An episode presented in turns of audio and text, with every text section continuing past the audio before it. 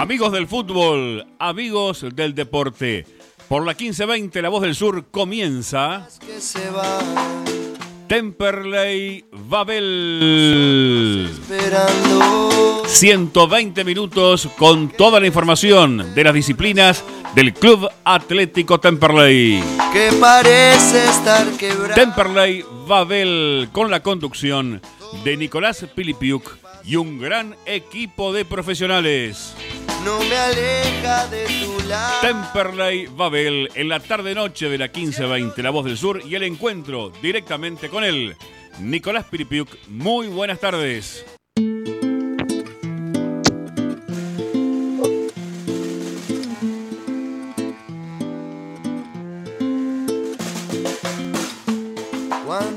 Muy, muy, muy, pero muy buenas tardes para todos y para todas, hinchas del gasolero. Hoy nos reencontramos una vez más con esto que es Temperley Abel de 19 horas hasta las 21 horas. Vas a poder estar escuchando todo lo que tiene que ver con la información del gasolero, entrevistas, debates y muchísimo más. Hoy quédate prendido porque tenemos momento retro, porque hoy vamos a hablar del ascenso a la primera división en el 2014. Hoy se cumple un nuevo aniversario de aquel día. Tenemos la verdad que un programón repleto. Paso rápido a presentar a mi equipo. No estoy solo hoy. Primero vamos con, con Dani. Hola Dani, ¿cómo estás? Hola Nico, buenas noches, buenas tardes, buenas noches. Eh, para vos y para toda la patria gasolera, sí, que es como decís, un programa vibrante recordando momentos eh, históricos que sí que realmente han sido muy importantes en la historia reciente de Temperley, pero también mucha información de acuerdo al torneo que se viene, la reanudación de la Primera Nacional, con información cierta y también con rumores. Seguimos presentando a parte del equipo, vamos con Juli. Hola Juli, ¿cómo estás? Hola Nico, ¿cómo estás? ¿Todo bien? Hola equipo, hola a toda la audiencia en un día tan especial y emotivo para todos los gasoleros. Y así, bueno, como también decías, vamos a estar hablando ¿no? también del, rival de Ferro, que se sorteó, que se conoció este último jueves, y ya vamos también a entrarnos en lo que sucedió en los amistosos y cómo se vienen preparando. Ahora vamos con Nacho. Hola Nacho. Nico, muchachos, oyentes, ¿cómo están? Espero que estén pasando una buena tarde. Y va a mejorar esta tarde porque tenemos muy buenas notas y no me pueden dejar mentir con eso. Ahora vamos el turno de Lucho. Hola Lucho, ¿cómo estás? Hola Nico, hola chicos, ¿cómo están? Muy lindo, muy lindo día para recordar el ascenso en esto que es nuestro último programa del mes ya, ¿no? Qué rápido que pasó. Se pasó volando, la verdad es que sí, se pasó volando. Ahora vamos por último con Lucas. Hola Lucas. ¿Qué tal Nico? ¿Cómo estás? Te saludo a vos, todo el equipo y toda la audiencia. Eh, sí, un programa cargadísimo con todo, muy buenas notas, información y un, y un, lindo recuerdo como el ascenso de hace seis años. Así que se viene un programa eh, de, de, bien para mejor. Bueno, y por último, quien les habla, Nicolás Pilipiuk. Hoy vamos a estar, como anticipaba en el comienzo, como también anticipaban los chicos en la presentación. Tenemos un programón, vamos a estar hablando de muchísimas cosas. Quédate atento, prendete y no te lo podés perder el programa que tenemos hoy. Ya este es el tercer programa, eh, después de lo que fue la vuelta ¿no? de Temperley y Babel a AM1520, La Voz del Sur. Hoy, como le decía, vamos a empezar también hablando de lo que fue por fin el sorteo de esta, se puede decir, continuación del campeonato, porque el campeonato pasado no terminó, quedó ahí como en la deriva, Ahora volvemos con un nuevo formato para por fin definir quiénes serán los que ascenderán finalmente a la primera división, a la máxima categoría del fútbol argentino. La verdad que, que todo, digamos, sorpresa, ¿no? Por así decirlo, porque si bien se estipuló en su momento que empezaban con la reunión entre los dirigentes para definir el formato, después se canceló porque Tapia estaba en Perú y bueno, finalmente sucedió esto. ¿Y por qué sorpresa? Porque no estábamos acostumbrados, ¿no? Porque recordemos que el campeonato debía empezar el 7 de noviembre, que luego hubo una disputa, por así decirlo, interna, por lo cual no, no sucedió la, la reanudación y ahora se pasó finalmente para este 28. Temperley estará jugando el lunes contra Ferro. La verdad es que la manija, por así decirlo, ¿no? La ansiedad del hincha Solero está a full, está con muchas expectativas el hincha Solero con lo que sucederá este lunes con el debut de Temperley, ¿no? Ante Ferro en el Estadio Feo de ayer. Pero bueno, vamos a estar hablando de eso eh, en los próximos bloques de, este programa. Primero, como le decía, vamos a empezar hablando de, este sorteo que se realizó el día jueves, como, como bien decían los chicos.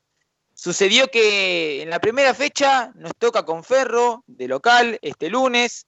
En la segunda vamos a Carlos Casares contra Agropecuario. En la tercera ante Estudiante de Buenos Aires en Estadio Alfredo Belanger. En la cuarta también recibimos a Estudiantes, pero de Río Cuarto. En la quinta contra Atlanta de visitante. En la sexta recibimos a Deportivo Borón en el Belanger. Y por último cerramos esta primera fase y ojalá, y ojalá que la definitiva, ¿no? Que no tengamos que, jugar la, siguiente fase, que, que se cierre y se dé lo que todos están esperando en esta etapa contra Platense allá en Vicente López. Más o menos para, para empezar hablando de esto, vamos a recordarles al hincha, ¿no? Al hincha que está expectante el formato de este torneo, porque si bien el martes pasado hablamos de un posible formato, decíamos eso, posible. Ahora lo tenemos confirmado. Lucas, te doy el permiso para que nos repita nuevamente, como el martes pasado, que lo dijiste y lo dejaste bien claro, ¿no? el formato de esta primera nacional. Sí, así es, Nico. Bueno, el, torneo se basa en cuatro zonas de ocho equipos, en las cuales eh, primero dos son de zona campeonato, que son el primero al octavo de la zona A y el primero al octavo de la zona B. Esas serían las dos zonas de la zona campeonato. Después del noveno al decimosexto de cada zona, cada una sería la zona reválida eh, de cada zona, ¿no? De tanto zona A como zona B. Todas las zonas se jugarían a, siete partidos, todos contra todos, y, o sea, una vuelta sola nomás, y quedarían siete fechas. El primero de cada, de cada zona campeonato jugarían una final para ver quién se quedaría con el primer ascenso a la Liga Profesional de Fútbol.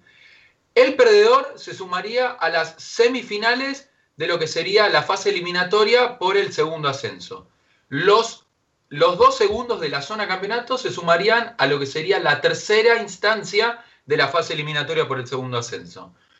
Los, los del tercero al octavo de cada zona campeonato se sumarían a los dos primeros de cada zona reválida, en una totalidad de 16 equipos, en los cuales se sumarían a lo que sería la primera fase de primera fase eliminatoria del segundo ascenso. De ahí quedarían ocho equipos que avanzarían a la segunda fase.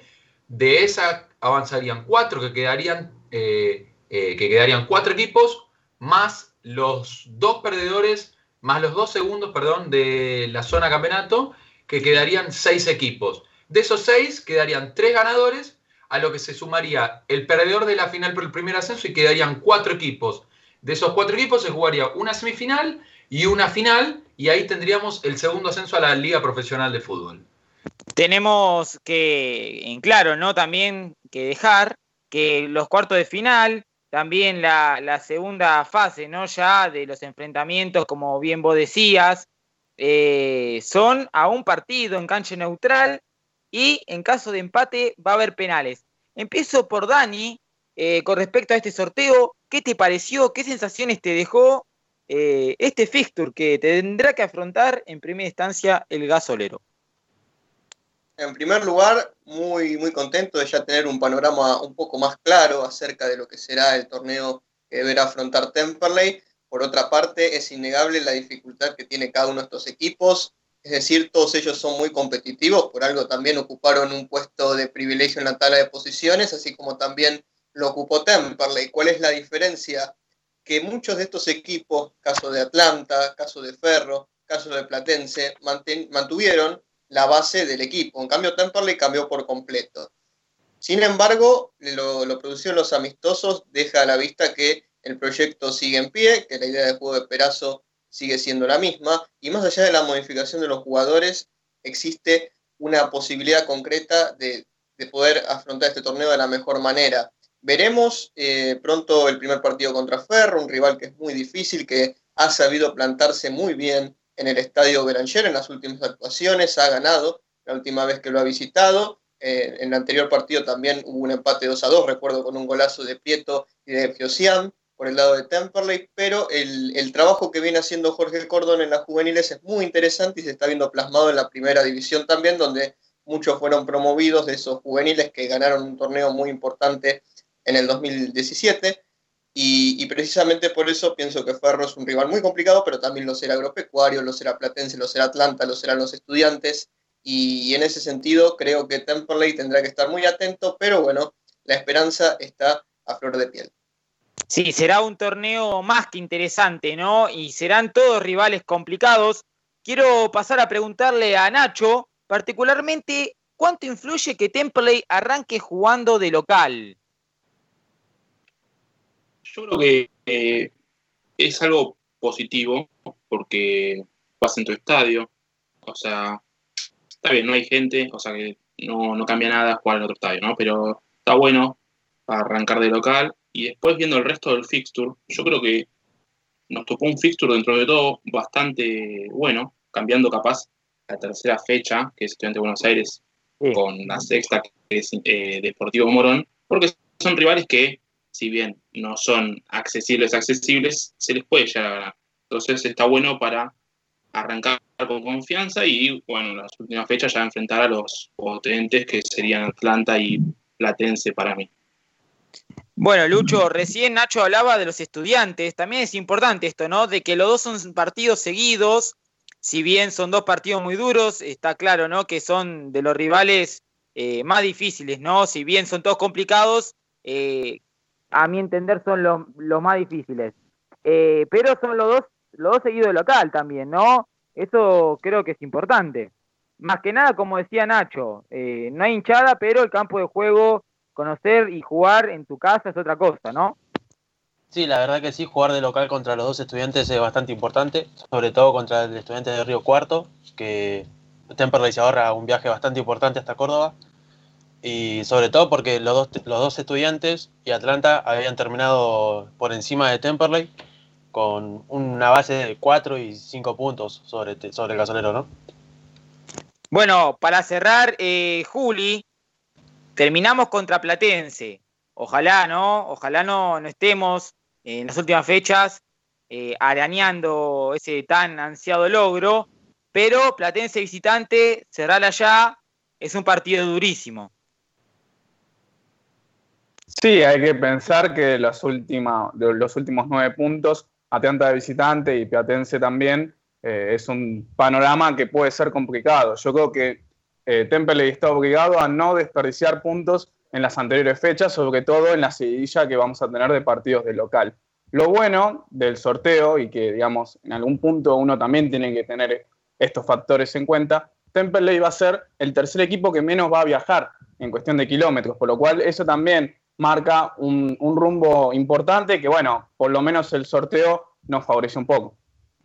386,8 eh, kilómetros serán los que tendrá que, viajar, recorrer Temperley, el tercero que, menos recorre, el primero y el que menos de todos recorre es Atlanta con 40 kilómetros más y bueno, obviamente el que más le toca viajar es a Estudiante de Río Cuarto. Siendo las 7 y cuarto de la tarde, nosotros nos vamos a meter en la primera pausa del programa. Esto es AM 1520. Ya volvemos con más Temperley Abel.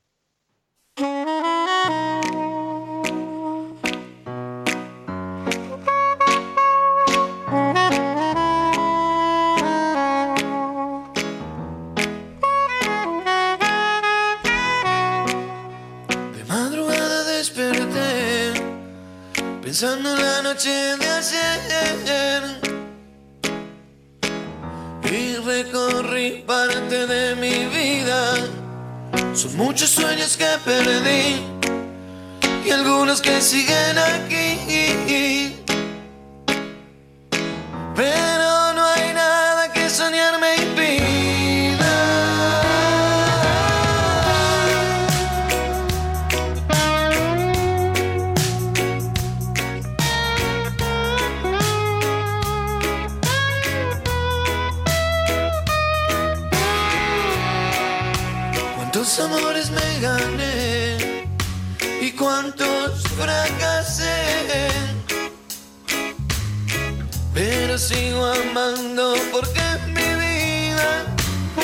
Amigos conocí y cuántos que perdí.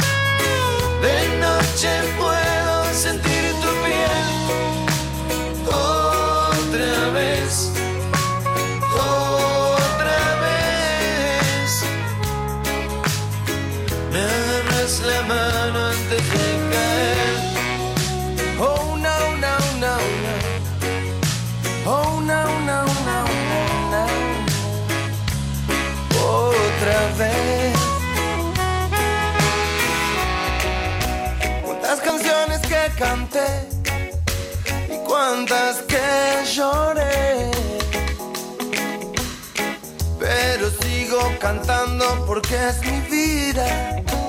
Cuántas noches te perdí, pero hoy te tengo aquí.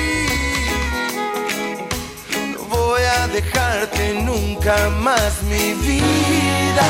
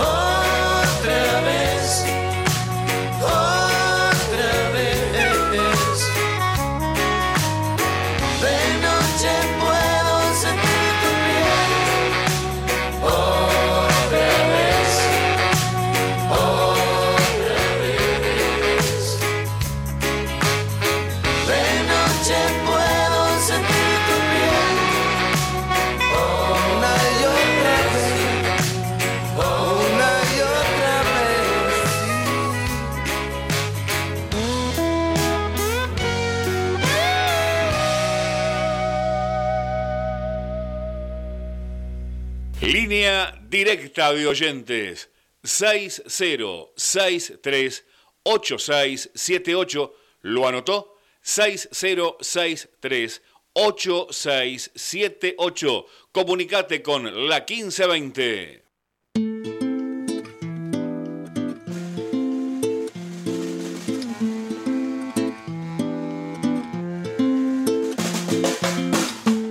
¿Cuántas lunas Volvemos con más? Temperley Abel y ya tenemos al primer entrevistado del programa en línea. Está con nosotros Ariel el Loco Colsera. Hola Loco querido, ¿cómo estás? Nicolás te saluda. Hola Nicolás, buenas tardes, ¿cómo le va? Bueno, me imagino, ¿no? Ya faltando poquitos días para el tan ansiado debut, para la, lo que es la vuelta de, de este torneo. ¿Cómo, ¿Cómo se lleva esta, esta ansiedad? ¿Cómo están también eh, en el grupo, ¿no? Hablando sobre eso. Bien, bien, la verdad que ansiosa, como decís, eh, un- unas largas vacaciones por esta pandemia, eh, pero bueno, ya hace dos tres meses que estamos trabajando con el plantel y eh, ansioso de recibir la noticia esta que recibimos, que se dictó cómo se va a jugar el torneo y bueno, ya el lunes arrancamos una de las tantas finales que tenemos por delante. Bueno, se vienen unos partidos eh, bastante difíciles, recién analizamos en el bloque anterior con los chicos lo duro que va a ser este torneo, ¿no? Pero empezamos con Ferro, también un rival durísimo que debió afrontar Temperley ya en diciembre del año pasado y le costó. ¿Cómo lo ves desde tu, mirada a, este rival que tendrá el día lunes el gasolero? Sí, es un rival como todo lo que van a hacer este torneo, porque sabemos lo que nos jugamos, sabemos que está sanada de conseguir eh, un ascenso, primera edición, y sabiendo que en el grupo nuestro tenés dos chances para ascender, van a ser todos rivales duros, como usted dije recién, estas vacaciones fueron largas, eh, Sí. nosotros tuvimos dos meses de entrenamiento que nos fue costando los primeros meses de adaptación, los chicos que llegamos, los chicos que estaban, muchos chicos del club, eh, pero bueno, sabemos que, que van a ser todos partidos duros, eh, de local y visitante, eh, nos juega por ahí a favor de que no, no va a haber gente cuando vamos de visitante, pero nosotros confiamos en, el, en la idea de juego que Walter nos, nos plantea, así que en eso estamos tranquilos. Bueno, abro la mesa de preguntas. Eh, empezamos por Dani. Hola Ariel, buenas tardes, ¿cómo estás? Te saluda Daniel Comparada. Y en primer lugar, me interesa preguntarte cómo te sentís en este regreso a Temperley, ya es tu segunda etapa en el club, en unas circunstancias bastante distintas a las que, a las que ocurrieron cuando, cuando estuviste en primera división. Y en ese sentido también quería preguntarte qué es lo que, lo que les pide, lo que te pide en particular Walter Perazzo en su esquema de juego. Imagino que ubicarte eh, un poco atrás del 9 para, para ser el, el organizador de juego del, equipo. Sí, la verdad que yo, yo me siento feliz, tanto deseaba querer volver a, acá a Temperley, hoy tengo una segunda oportunidad, eh, soy consciente de que tengo que rendir al máximo todos los partidos, todos los entrenamientos, de lo cual, bueno, eh, como se sabe hoy en día en el fútbol, si no corres no jugás.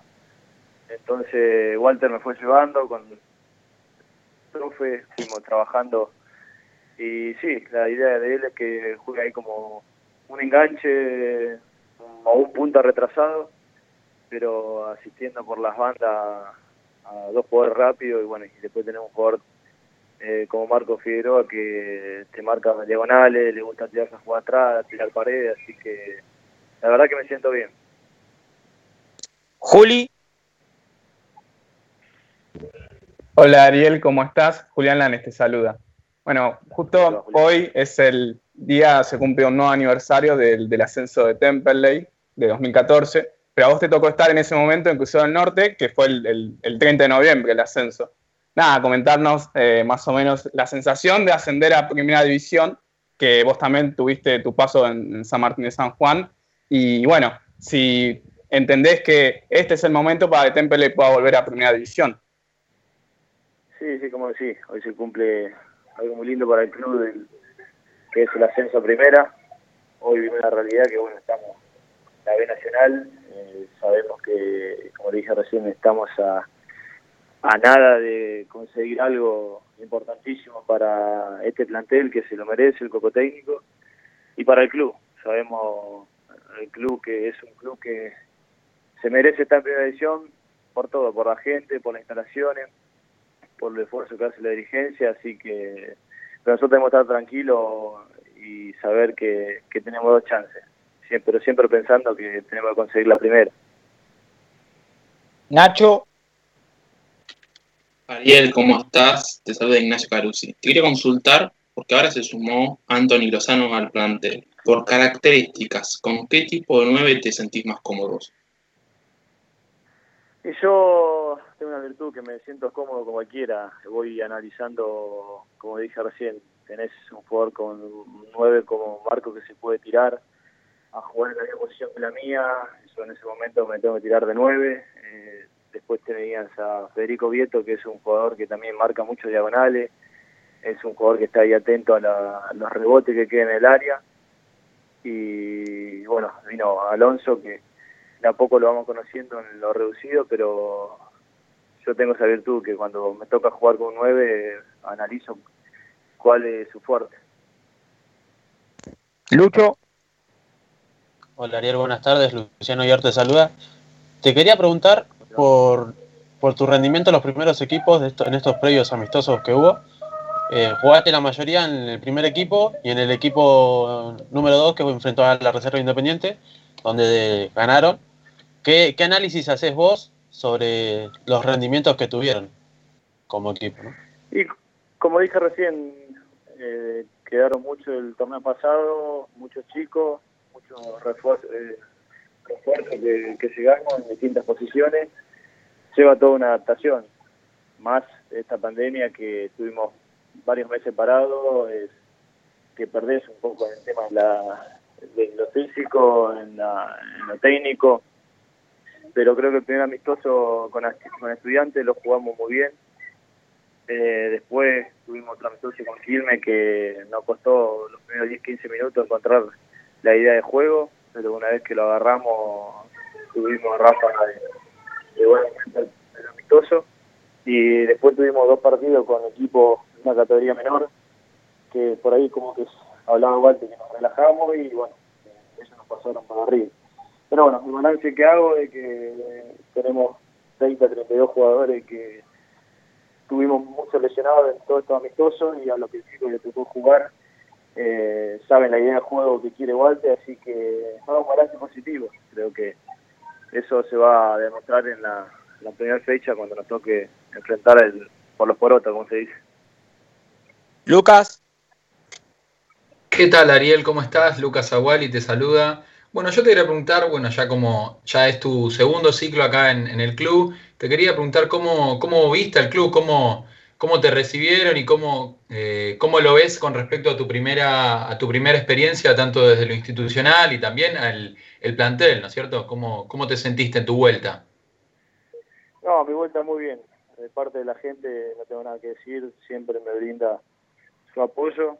El club lo vi muy bien, por eso digo que hoy en día, por todo el esfuerzo que está haciendo, se merece estar en, en primera división. Y estos chicos, yo la primera etapa que estuve acá, eh, Franco Sosa, Mulasi, Martini, eran chicos, todos chicos que estaban ahí entrenando en primera y hoy verlo ya eh, que se están haciendo su- sus pasos en primera edición y, chicos que van a jugar en selección, la verdad que me pone muy contento. La última que te hago, loco, antes de despedirte. Bueno, hablando sobre esta segunda vuelta, preguntarte a vos cómo te sentís también, ¿no? Desde lo personal, si crees que ya al conocer el club eh, te puedes sentar un poco más maduro, ¿no? Yo me siento bien, me siento muy bien, la verdad que al correr de la amistoso y la pretemporada fui trabajando para lo que, como dije hoy, si hoy no correr, no jugar. Pero Sí. bueno, eso también de conocer el club me puede jugar en contra porque uno a veces se relaja, pero yo creo que ya estoy grande y estoy preparado para... Sé que tengo que rendir al máximo, no me puedo quedar con lo pasado, así que hoy vivo un presente, la vuelta de nuevo y sería lindo conservarlo con, con un ascenso. Bueno, loco querido, te agradecemos por, por pasar por acá, por ser este primer entrevistado del programa y te deseamos desde el equipo de Temperley Abel los mayores de los éxitos para lo que viene. Bueno, muchísimas gracias. Hasta luego. Chau, chau. Bueno, hasta ahí pasaba la palabra de Ariel el Loco Colceda, que la verdad es que nos dejó algunas frases eh, relevantes. Dani, ¿cómo, cómo viste con respecto a, a esta primera nota con, con Ariel? Lo, lo que más eh, te haya sorprendido o que quiera destacar de lo que dijo. Muy bien, muy bien, Ariel, eh, con las ideas muy claras, sabe que es un jugador muy importante para el equipo, como lo hablábamos en programas anteriores, y me parece muy importante que, que se pueda moldar a la idea de juego de Perazo, porque yo pienso que es uno- un futbolista ideal para poder plasmarlo, ¿no? Sabiendo que, que Perazo siempre le pide eso, al, mediapunta, que, que organice el juego, que haga participar a los, a los volantes externos y también que, que provea al número 9 de poder de poder llegar al gol con más facilidad. Tenemos una ventaja muy importante con Colsera, que es la pelota parada. Y si logramos aprovechar la pelota parada, nuestras posibilidades de ganar los partidos siempre van a ser mayores. Bueno, está claro también, ¿no, Dani? Que, que es un baluarte hoy por hoy para el equipo, es un estandarte y, y que de él también pueden llegar a venir muchísimos goles. Eh, tiene la pegada y tiene también algo que destacar mucho, que es este pase entre líneas, estas asistencias que pueden ayudar mucho a resolver a los delanteros. Y después con respecto también acá que, que tengo anotado, estaba justo viendo eso, eh, me interesó mucho lo que dijo sobre el final, eh, hablando de esta, de esta segunda vuelta.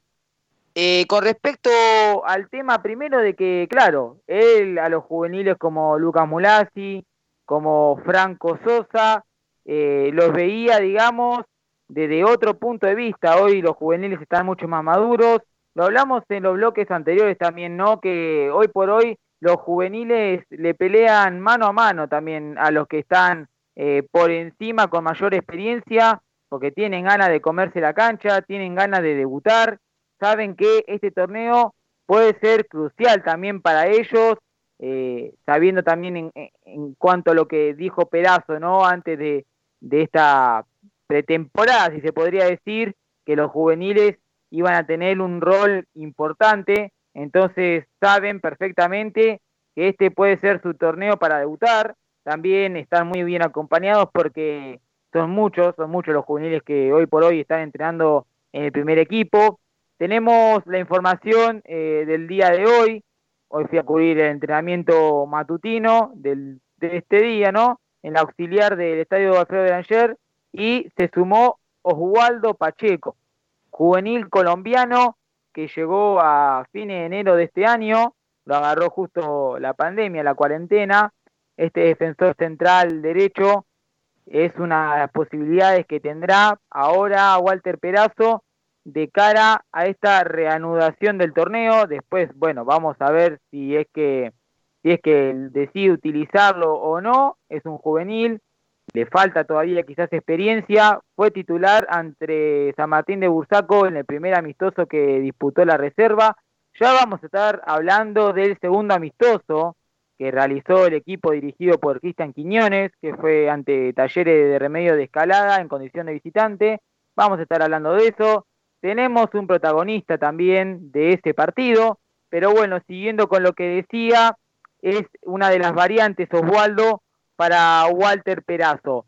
Ya faltando un minutito antes de irnos a la pausa, quiero recordarles a todos los oyentes nuestras redes, Temperley Gabel en Twitter, Temperley Gabel en Facebook y Temperley Gabel en Instagram. Volvemos ahora al ruedo con las notas habituales antes de cada partido y después de cada partido, donde las pueden leer en www.babel.com.ar barra Temperley. Y la consigna del día de hoy, la consigna del día de hoy, que también la van a estar eh, pudiendo ver reflejada en las redes, es sobre el momento retro que tenemos hoy, sobre este aniversario que se cumple el ascenso, y dice así, sacando el partido contra el Boys, ¿cuál fue el partido más importante del ascenso a la primera división en 2014? 60-63, 86-78, 60-63, 86-78, perdón, lo, lo dije bien, y ahí van a poder estar eh, llamando y también mandando mensajitos al WhatsApp de, de, la radio y también, ¿por qué no?, en las redes donde también va a estar eh, la pregunta hecha, publicada y ustedes responder. Vamos a estar leyendo todos los mensajitos acá en el programa. Nosotros nos vamos a una nueva pausa y ya venimos con más Temple y Abel.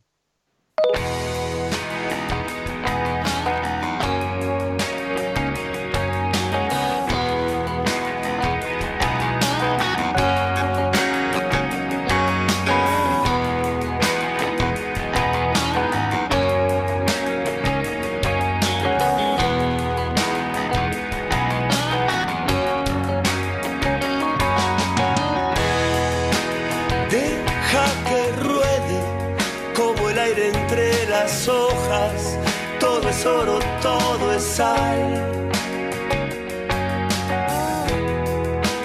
llegará el día que no quemen sus recuerdos, que se apagará el dolor.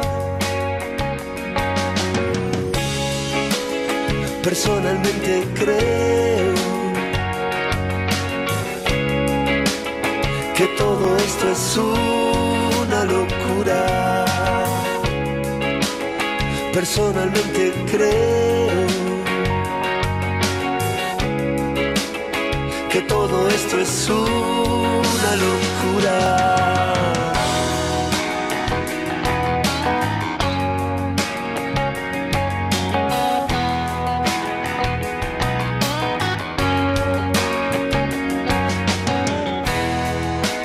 ¿Cómo es la vida? ¿Cuántas veces en el cielo? ¿Cuántas en la oscuridad? Que solo es el tiempo el que llevará tu vida a donde quiere que estés. Personalmente creo que todo esto es una locura. Personalmente creo que todo esto es una locura.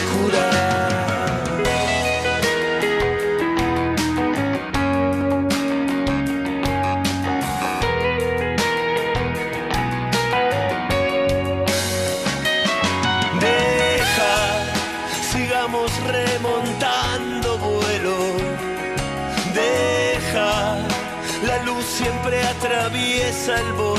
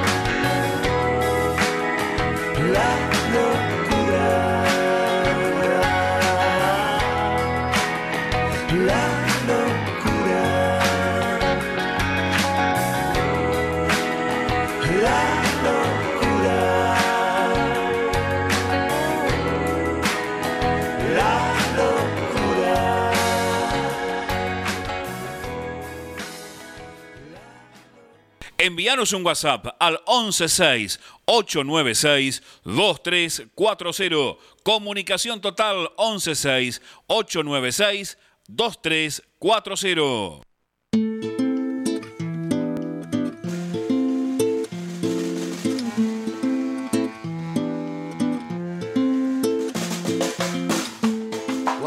Volvemos con más Temperley y Abel, siendo las 8 menos 20.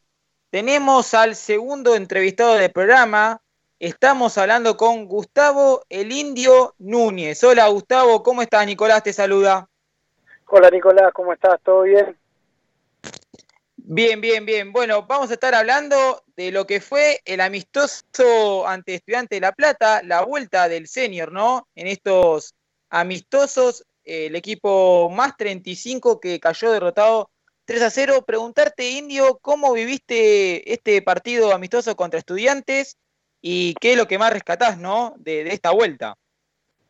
Bien, bien, con los dolores normales después de mucho tiempo que no, no hacíamos fútbol, no entrenábamos, no hacemos nada, así que para nosotros medirnos con un equipo como estudiante donde hay mucha gente que por ahí está entrenando y todo, eh, aguantamos bastante bien, después lógicamente por una cuestión de cansancio eh, nos equivocamos por ahí sobre el final y bueno, es como en primera, donde te equivocás con estos equipos que te marcan un poco la diferencia, eh, los resultados se van un poquito, pero en líneas generales creo que hemos hecho un, un buen partido, estuvimos dentro de todo hasta los goles a la altura, así que de a poquito tratando de ponernos en marcha y darle un poquito de rodaje con todos los protocolos que hay que tener y los cuidados pertinentes para poder eh, estar lo, lo más cuidado posible. ¿Ya tienen alguna fecha próxima de, de amistoso? Y están viendo, en, en teoría esto lo manejan los delegados, los delegados de, Sí. del más 35 y el más 45 y ellos los comunican en los grupos donde nosotros tenemos y, y bueno, y tratamos de hacerlo lo más lo más serio posible, así que nada, ahora estamos tratando de, de ver si podemos poner en la semana un día y un horario como para poder empezar a entrenar y movernos, porque ya te digo, esto si no eh, es muy difícil jugar contra equipos donde hay entrenan una o dos veces por semana, se hizo mucho más competitivo, donde nadie quiere perder, viste, es todo mucho más, más lineal, más formal, y donde se ve por ahí jugadores con mucho nombre y, que te marcan diferencia. Bueno, abro la mesa de preguntas. Eh, empezamos por Dani. Arranca vos. Hola Gustavo, buenas tardes, ¿cómo te va? Te saludo Daniel Comparada. ¿Cómo andás, Dani? ¿Todo bien? Acá andamos. En primer lugar, quería preguntarte cómo se sintieron, ¿no? Después de, de una, una actividad larga, imagino que, que la espera habrá sido muy extensa.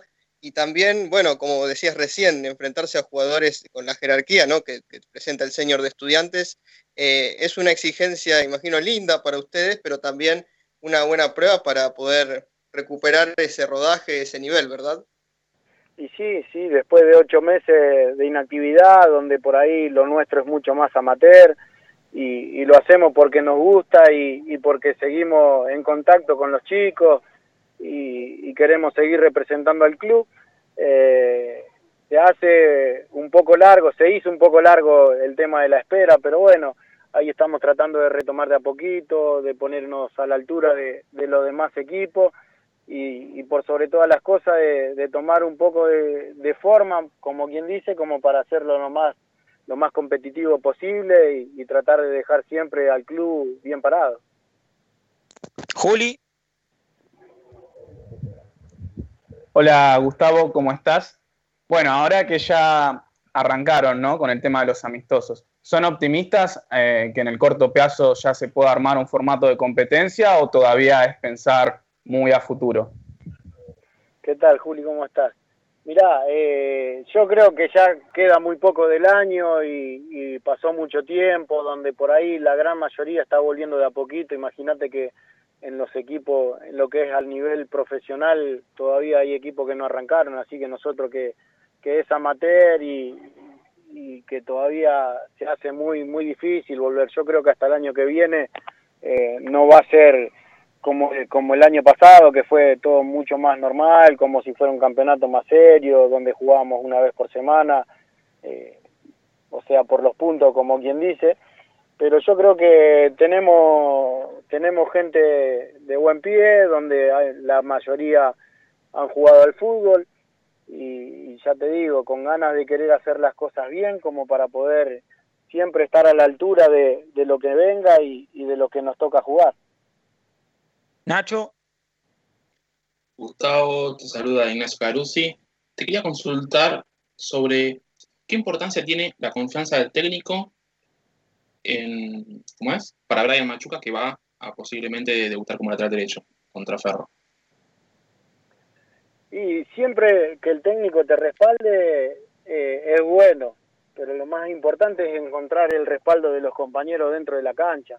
Yo creo que igualmente eh, lo primero que te lleva son los primeros 10 minutos hasta que te acomodas al partido, cuando empieza a transcurrir, después una vez que empieza a pasar el tiempo, uno va pensando ya más en el partido, en tratar de no equivocarse tanto y hacer las cosas bien lógicamente uno siempre quiere hacer las cosas bien, ¿no? Pero hay partidos donde por ahí te salen hasta lo que no pensás y hay partidos que por ahí lo que vos querés hacer, el cuerpo por ahí no te da, o la cabeza, y, y- y es difícil.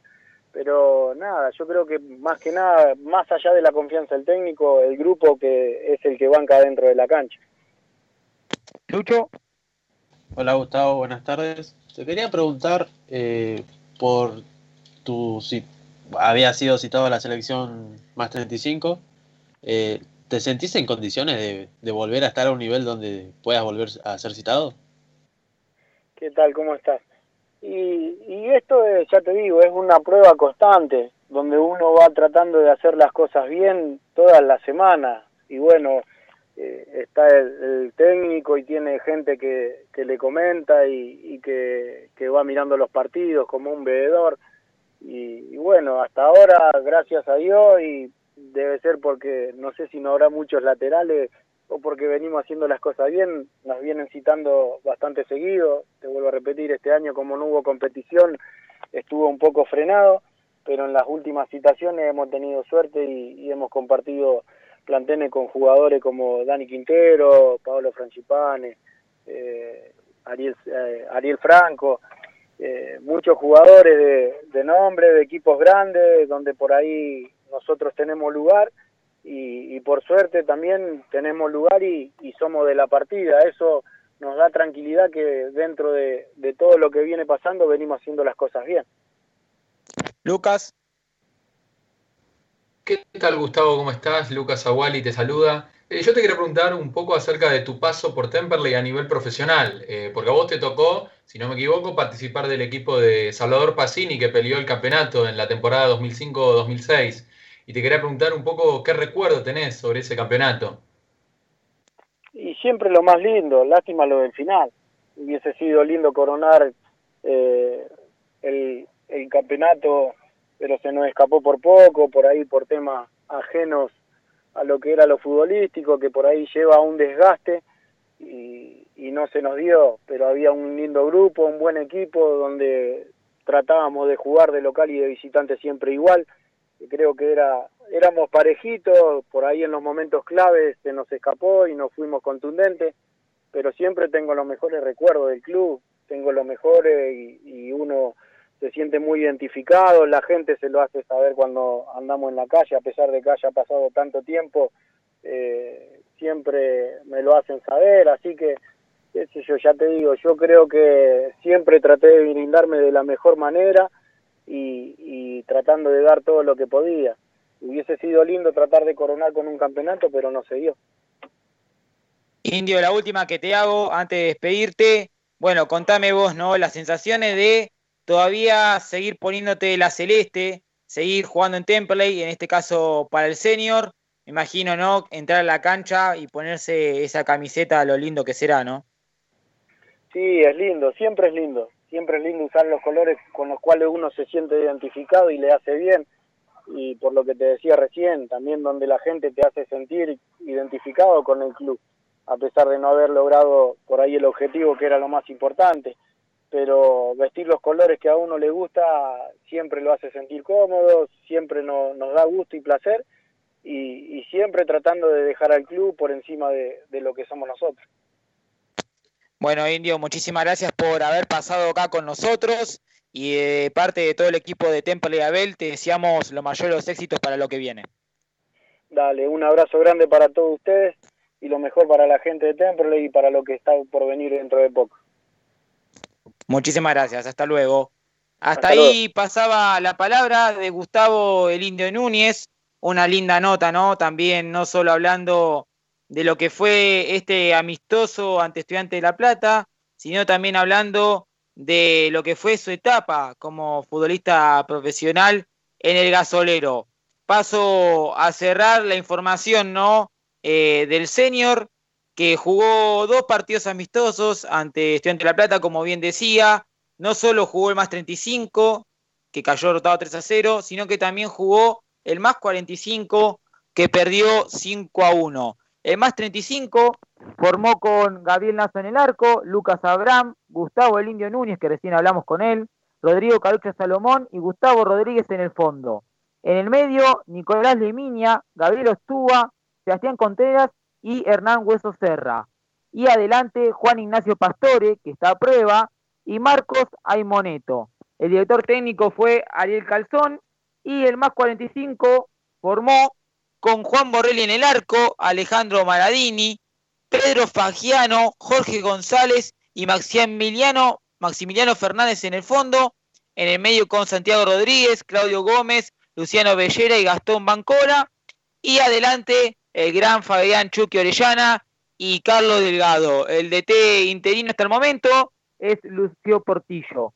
Bueno, un, un arranque para el senior no del todo favorable, el resultado quizá no es lo más importante porque está claro que, como bien decía Gustavo Núñez, estudiante de La Plata entrena todos los días, eh, de vez en cuando juega Verón, de vez en cuando jugaba de sábado, juegan jugadores con categoría que se preparan para, para jugar en el senior. No es el caso así eh, del gasolero que deberá afrontar esta temporada cuando empiece en la segunda división. Estudiantes, el pincha, está en la primera división.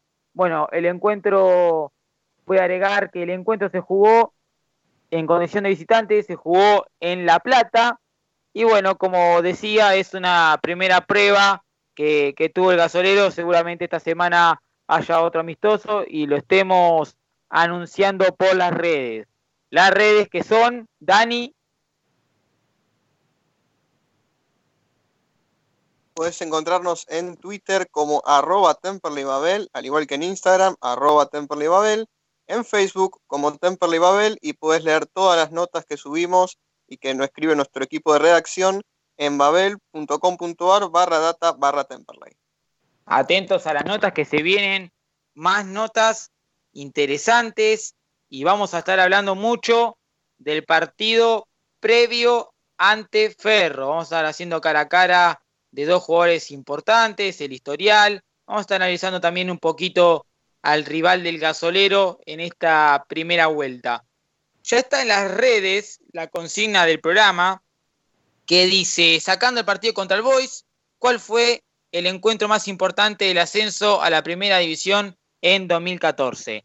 ¿De qué manera podés comunicarte con nosotros y contestar esta consigna? al 11 68 96 23 40. Lo digo más despacio.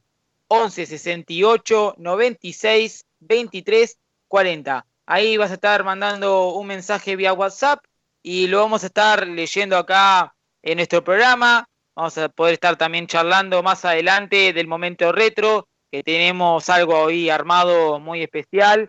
Vamos a estar también hablando del próximo encuentro, como le decía, ante Ferro, y también vamos a tener una entrevista con un juvenil que ya pronto estará acá con nosotros eh, en el programa.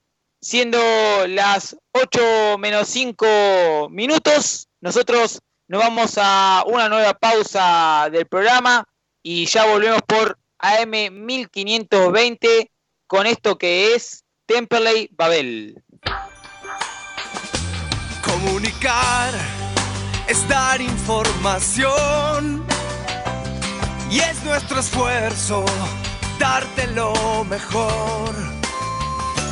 Comunicar, esa es la intención. Música, con nuestro corazón. Nuestro corazón. AM 1520. Un compromiso con la gente. Inicio de espacio publicitario. Rubido Propiedades, ventas, alquileres, tasaciones, administraciones. Confíe su propiedad en profesionales matriculados.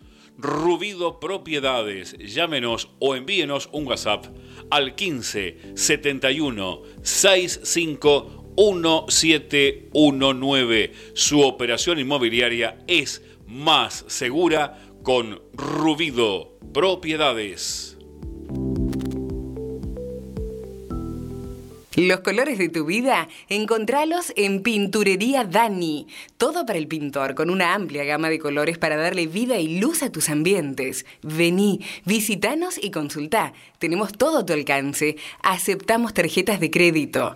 Pinturería Dani, Boulevard Buenos Aires 1917, Luis Guillón, Telefax 4296-8457. Pinturería Dani, el color de tu vida. Cuando elegís, querés que sea para siempre y para todos. En Ezeiza, como hace 50 años. San Cristóbal Seguros, tu compañía. French 67 Ezeiza 4295 0036 San Cristóbal.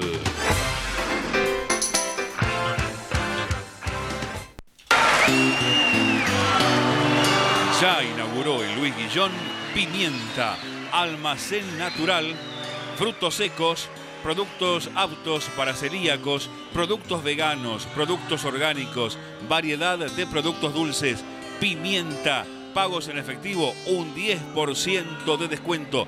Comunicate con Dayana al 116 738 9912 116 738 9912 Estamos en Madariaga 514 Luis Guillón a 10 metros de la avenida Boulevard Buenos Aires. Ya inauguró en Luis Guillón Pimienta, almacén natural.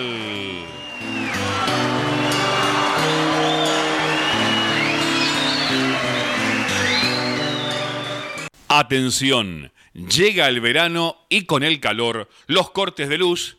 Ahora que usted trabaja en su casa, necesita energía constante y la nafta se fue a las nubes. Convierta hoy mismo su generador eléctrico a gas, sí a gas, con menor mantenimiento, menor consumo y súper, súper económico. Oferta del mes. Conversión a gas de su grupo electrógeno, más cambio de aceite, cambio de juntas, cambio de bujía y mantenimiento en general por solo 9.500 pesos. Sí, usted por 9.500 pesos tiene su equipo listo para enfrentar el calor y los cortes de luz. Llámenos al 155 99 995 8562. Agéndelo. 155 995 8562. Estamos en Robertson, 1249 Luis Guillón, pegadito, pegadito a la radio. Electrógenos Total, 24 años al servicio de su grupo electrógeno. Para prevenir el coronavirus hay que saber, si sos mayor de 65 años, es importante aplicarse la vacuna antigripal y todas las dosis contra el neumococo, evitar el contacto con personas que vengan de países afectados y no asistir a lugares muy concurridos. En caso de presentar fiebre con tos o con dolor de garganta o con dificultades para respirar, consulta el sistema de salud, preferentemente por vía telefónica. 0800-222-1002. Argentina Unida. Ministerio de Salud. Argentina Presidencia. Presentamos Mercado Esteban Echeverría, una plataforma virtual de compra y venta local. Ingresa a www.mercadoee.com.ar. Ofrece o encontrá productos y servicios desde tu casa. Municipio de Esteban Echeverría, orgullosos de lo que hacemos acá.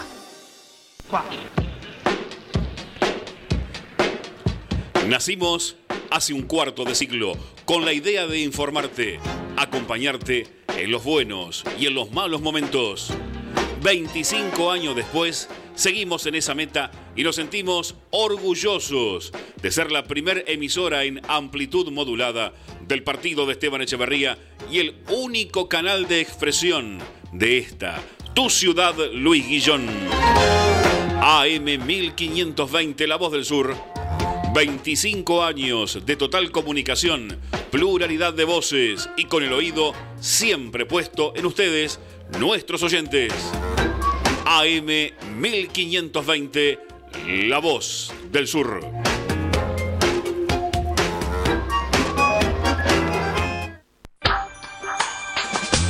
Comunicar es dar información y es nuestro esfuerzo darte lo mejor. Comunicar, esa es la intención. Con nuestra música, con nuestro corazón. Nuestro corazón. AM 1520. Un compromiso con la gente. Fin de espacio publicitario.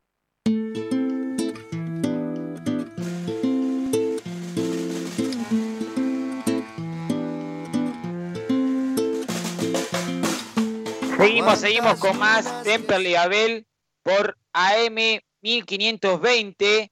Nos metemos en un nuevo bloque. En este momento vamos a estar iniciando el bloque del momento retro. Vamos a estar hablando del ascenso a primera que se dio en el año 2014. Hoy se cumple un nuevo aniversario de aquel día. Pero para eso, primero, vamos a estar recordándolo de la voz de Lucas Awali. Lucas, te doy el pase para que inicies este bloque. Sí, así es, Nico, porque hoy 24 de noviembre del 2020 se cumplen seis años del tercer y último ascenso a primera división de nuestro querido Temperley. Aquel torneo que se disputó en el segundo semestre del año 2014 que superó cualquier expectativa. El gasolero venía de ascender a la primera B nacional con aquellos inolvidables penales frente al Calamar, con lo cual creer en un ascenso a primera en tan solo seis meses sería un sueño. Sueño que se hizo realidad. El equipo conducido por Ricardo Reza comenzaba su rumbo nada más y nada menos que en Parque Patricios frente a Huracán, uno de los grandes candidatos a obtener un ascenso. El gasolero sufrió una categórica derrota de, por 3 a 0 que despertaba ciertas dudas en el pueblo celeste. Esas dudas de a poco fueron desapareciendo cuando Temperley obtuvo tres triunfos al hilo frente a Sarmiento, Patronato y Esportivo Belgrano de San Francisco y se colocaba segundo en la zona B con nueve unidades solamente por detrás de Atlético Tucumán, su próximo rival. En su visita al decano, más allá de tener un gran rendimiento, Temperley se volvió con las manos vacías tras un 3-1 del conjunto tucumano. El campeonato continuó con victoria frente a Santa Marina en el Beranger y una derrota frente al Crucero en Misiones. Luego, al equipo de Reza se le venía una parada complicada, el Unión de Madelón, equipo que finalizó primero en la zona B el Celeste obtuvo un punto importante tras comenzar perdiendo el cotejo.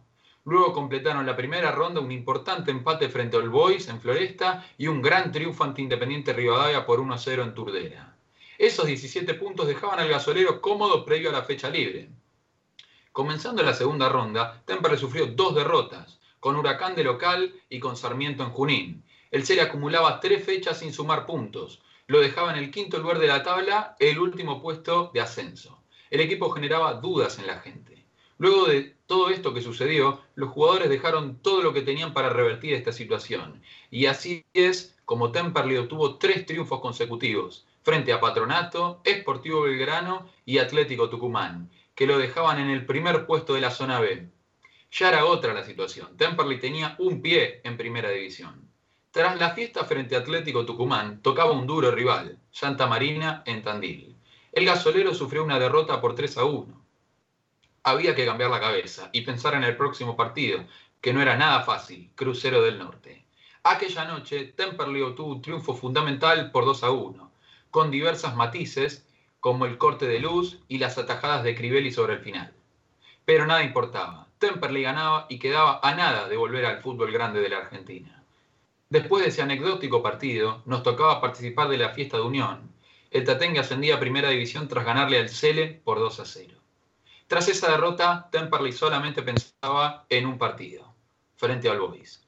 Acá el 24 de noviembre de 2014, el equipo oriundo del sur del conurbano bonaerense cumplía el sueño de todo un pueblo. Sí, ascender a primera división después de 27 años. Aquel partido fue para Temperley por 3 a 1, en el que quedará para el recuerdo eternamente, ya que era la primera vez que Temperley jugaría en primera tras la quiebra institucional del año 91. Crivelli, Aguirre, Alonso, Bojanic, Romero, Rosselli, Oroná, Arregui, Zambuesa, Dineno, Gerbeck y Ricardo Reza, los héroes de esa noche. Luego de toda la fiesta, Temperley cerraba el campeonato frente a Independiente Rivadavia Mendoza, en lo que fue derrota por 3 a 1. Algo poco relevante ya que el gasolero ya era de primera, con lo cual el sueño ya estaba cumplido. Hermosas palabras, hermoso monólogo de, Lucas, recordando brevemente, ¿no? Un resumen de lo que fue ese torneo tan duro para Temperley, esa primera B nacional y luego, bueno, el final, el que ya todos conocemos, el tan ansiado ascenso después de lo que fue ese 3 a 1 contra el Boys con un gol de Herbeck con dos goles de Juan Ignacio Dineno, un postrecito de Dineno que se metió en la tabla de goleadores, que fue el máximo goleador de Temperley con siete partidos, con siete goles, perdón, algo muy importante que llevó a Temperley a, a, coronarse de la manera que se coronó. Obviamente, no importa en este caso una copa, lo que importaba era el ascenso, no importaba salir primero. Sí, había 10 ascensos, es verdad, pero el gasolero salió segundo. Segundo ascenso fue el gasolero. Perdón, a tal posiciones salió tercero. Fue el segundo ascenso, eh, ya que el último partido quedaba libre y bueno, la última fecha y Crucero del Norte eh, logró sus puntos y quedó segundo. Algo muy importante lo que logró Temperley, dos ascensos en un año no es poca cosa. En tan solo dos meses, eh, el 9 de, junio terminó el partido contra Platense, en tan solo dos meses, luego el 9 de, agosto empezaba, ¿no? Esta primera B nacional. Y lo demás es historia, ¿no? Esto de, de y los partidos que tocó enfrentar contra rivales. Repaso un poco lo que decía Lucas, ¿no? Unión, Crucero, Sarmiento, Huracán, Atlético Tucumán, Santa Marina, Patronato, Independiente Rivadavia, All Boys y Esportivo Belgrano. 32 puntos, 10 partidos ganados, 3 empates y 7 derrotas. Dani, con respecto a lo que dijo Lucas y con respecto a este ascenso, ¿qué recuerdos se te vienen a la cabeza? Muchos recuerdos, realmente fue un momento muy, muy, muy increíble para todos los hinchas de Temperley.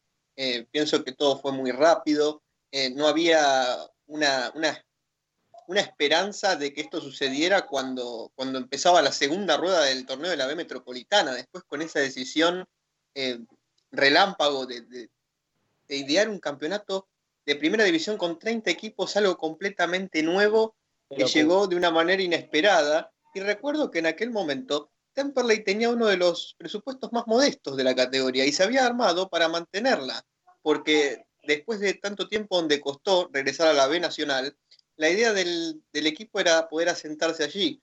Y este rendimiento tan importante que se dio en el Alfredo Beranger fue crucial para lograr el ascenso, porque tuvimos una carta de presentación, como ahí bien decía Lucas, muy adversa contra Huracán, que ganó 3 a 0, demostrando y poniendo claras las cosas de que la categoría no iba a ser sencilla.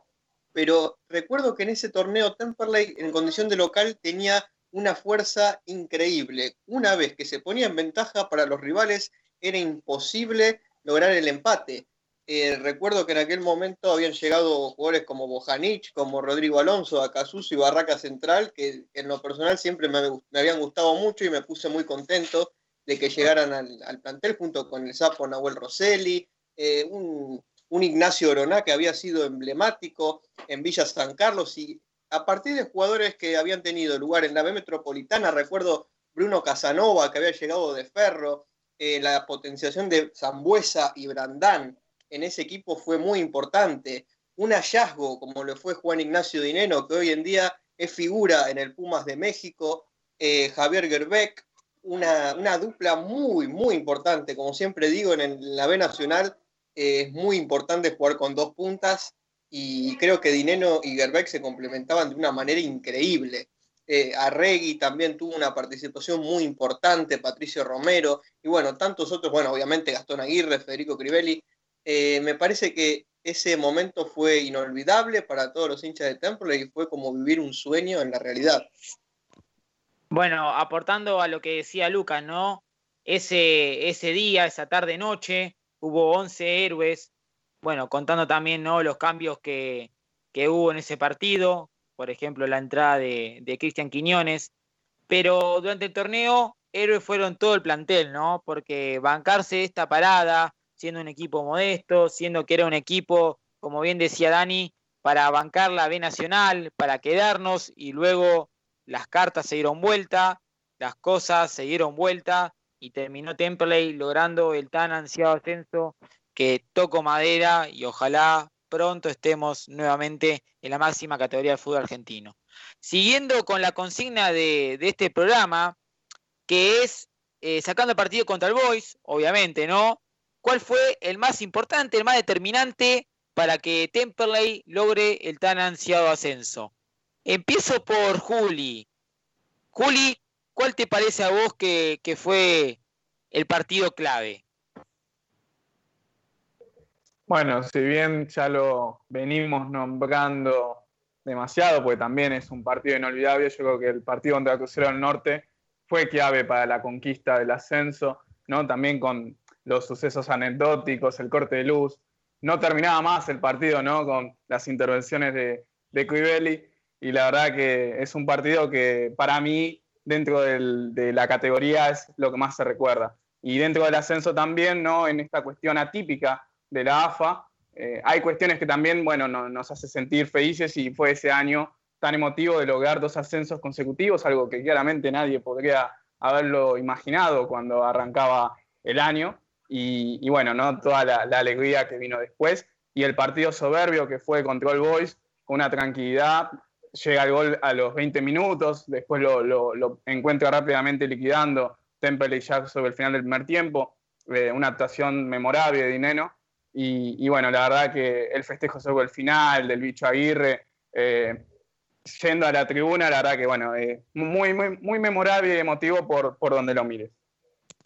Nacho, ¿a vos cuál te pareció el partido más importante sacándole al Boy?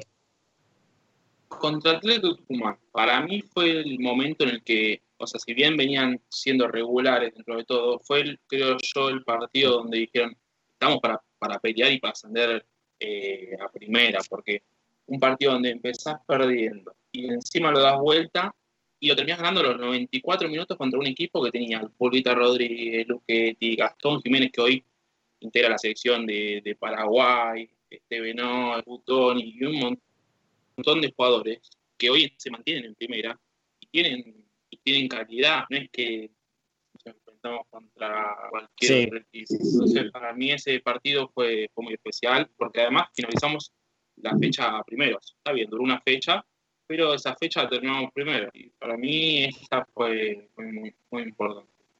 Perfecto. Lucho, ¿vos coincidís con Nacho?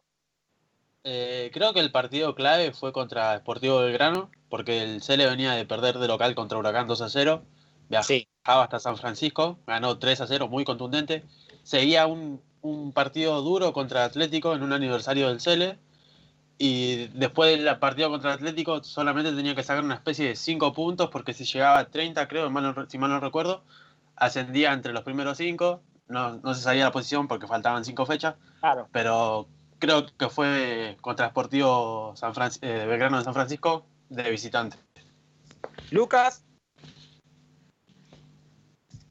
Para mí, indudablemente el partido más importante de, las, de los 20 partidos que jugó Temperley es con Patronato de Paraná de local. Temperley venía de estar tres fechas sin sumar, había llegado al quinto puesto de la tabla, quedaba en el borde de los puestos de ascenso y era un partido que estaba muy caldeado, un partido que costó y que lo termina abriendo Brandán con un gol por la derecha, sí. que le queda y la pone contra el ángulo. Y yo creo que ahí como que se cambió un poco las energías, que luego eh, le ganamos a Sportivo Belgrano San Francisco visitante por 3 a 0. Y luego, después obviamente, yo creo que el partido en el cual sentí que estábamos ya prácticamente eh, para ascender fue el partido con Atlético Tucumán, indudablemente. Un partido lleno de matices de cosas particulares, el, el, los 102 años, la camiseta roja, sí. el penal sobre la hora con el gol de Luis López, agarrar la punta. Yo creo que esos dos partidos son los más trascendentales eh, en lo que fue el campeonato. Más aún el de patronato, porque yo creo que si ese partido no lo ganamos, realmente íbamos a sufrir en las últimas fechas. Con lo cual, eh, lo veo como un partido trascendental en, en la conquista del ascenso. Dani, para vos, cortito. Bueno, yo eh, siempre digo que hay tres partidos que fueron clave y básicamente son los que nombraron. Partido contra Patronato de Paraná de local, recuerdo que, ese triunfo 1 a 0 fue muy sufrido, estuvimos hasta el último hasta el último minuto sufriendo los embates del rival, recuerdo que, estaban Bollino y Andrade como dupla central en Patronato y cabeceaban por todas partes, al igual que, el lungo Matías Quiroga, pero lo pudimos aguantar muy bien. Eh, después me parece fundamental el partido contra Crucero del Norte, aquella, aquella victoria eh, por la noche que, que, además de ser algo simbólico por bueno, todos los condimentos adicionales que tuvo el partido, me parece que, fue muy importante lo anímico. y recuerdo a los jugadores de Crucero yéndose muy tristes después de perder este encuentro contra Temperley. Y me quedo, si tengo que elegir a uno al partido decisivo, me quedo con el, con el encuentro ante Atlético Tucumán por la circunstancia del partido, como bien decían, ante un rival con una jerarquía muy grande que increíblemente en ese torneo se quedó sin ascender. Tuvo que esperar hasta el siguiente para conseguir el ascenso. Entonces, bueno, ahí hay que remarcar el mérito de todo el trabajo que hizo el, el plantel de Temperley, el cuerpo técnico, la dirigencia y los hinchas siempre apoyando ahí para lograr el ansiado ascenso a primera división que esperemos que pronto se repita. Bueno, si vos querés participar de esta consigna, al 11 68 96 23 40, 11 68 96 23 40. Nosotros nos vamos a ir a una nueva pausa del programa y ya volvemos con más Temperley Abel.